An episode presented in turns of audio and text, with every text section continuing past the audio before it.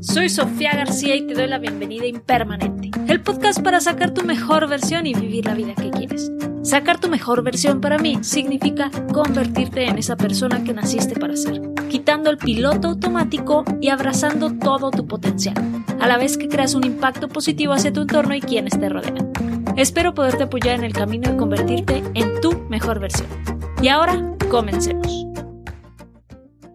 ¿Cómo te encuentras el día de hoy? Quizá tengas un proyecto, un emprendimiento, un negocio que de repente sientes que se te va un poco de las manos, que no estás teniendo el control que tenías en un inicio, o sientes que tus días de plano ya no te alcanzan igual, no te rinden, te sientes que estás exhausto con todas las cosas que tienes que hacer, todos los pendientes se te vienen encima. Bueno, muy probablemente en este punto, tu emprendimiento, tu proyecto esté tratando de subir de nivel. Y tú estás impidiendo que lo haga. Y no nada más impidiendo, sino que a cierto punto podrías llegar a tronarlo.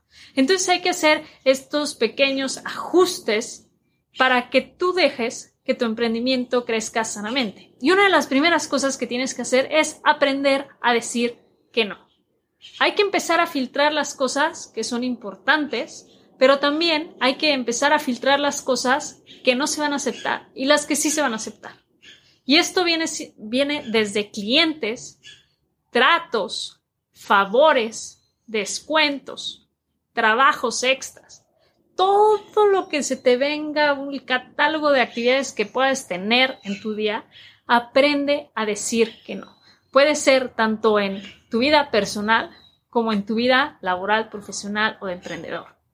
¿Por qué? Porque las dos van encajadas al, al final de cuentas. Eres una persona, no te vas a dividir la, mitad va al trabajo, al negocio y la mitad va a mis asuntos sociales, personales y familiares. Eres una única persona. Aprender a decir que no es fundamental para poder mantener el enfoque en lo que necesitas. Darle prioridad a, a las cosas importantes y a las que van a permitir que avances al siguiente nivel.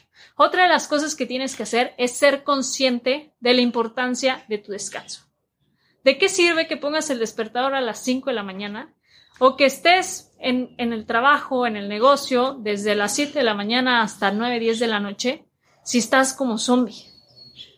No vas a hacer nada productivo. Puedes pasarte las horas que quieras, pero no vas a estar solucionando, no vas a traer buena actitud, tu mente va a estar atascada, va a estar en slow motion y vas a tardar en hacer algo de 10 minutos, vas a tardar igual y dos horas. O quizá vas a estar divagando de una idea para otra y no vas a poder dar ni prioridades. Toma el descanso necesario. Siete, tus ocho horas, dependiendo cómo detectes que necesites. Trata de despejar tu mente unos 30 minutos antes de irte a la cama. Ponte a leer, ponte a meditar, relájate, haz cosas que te relajen, tómate un tecito.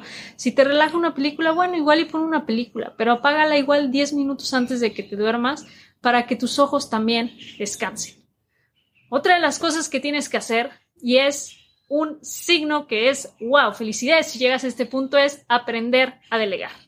Y esto es, bueno, pues sí, contratar a las primeras personas que te van a ayudar. Pueden ser fijas o pueden ser outsourcing o freelancers que te vayan a ayudar, personas externas que no necesariamente vivan de tu proyecto, pero que sí le dediquen al menos unas horas de su día a ayudarte a sacar pendientes. Hay miles de actividades que podemos empezar a delegar. Fíjate que sean esas actividades que no te necesiten, que no necesiten tu mente, que no te necesiten para tomar decisiones importantes y que no necesiten tu know-how o que el know-how sea tan sencillo como que puedas entrenar a alguien y ya lo pueda hacer en automático esa persona y que la dejes crecer. Te puede sorprender lo que pueda hacer una confianza en otra persona que te va a ayudar a crecer esa marca o ese negocio. Pero muchas veces sentimos que nosotros somos los que sabemos cómo hacerlo, que si no lo hacemos nosotros no va a quedar como queremos o va a perder la esencia de nuestra marca porque sentimos que pues la marca somos nosotros. Hay que empezar a, confiar un poquito y hay que probar, bueno, sí, igual y no a la primera, es muy raro que a la primera eh, puedas contratar a un asistente virtual que se vaya a quedar contigo por años o un diseñador o a un eh, social media manager.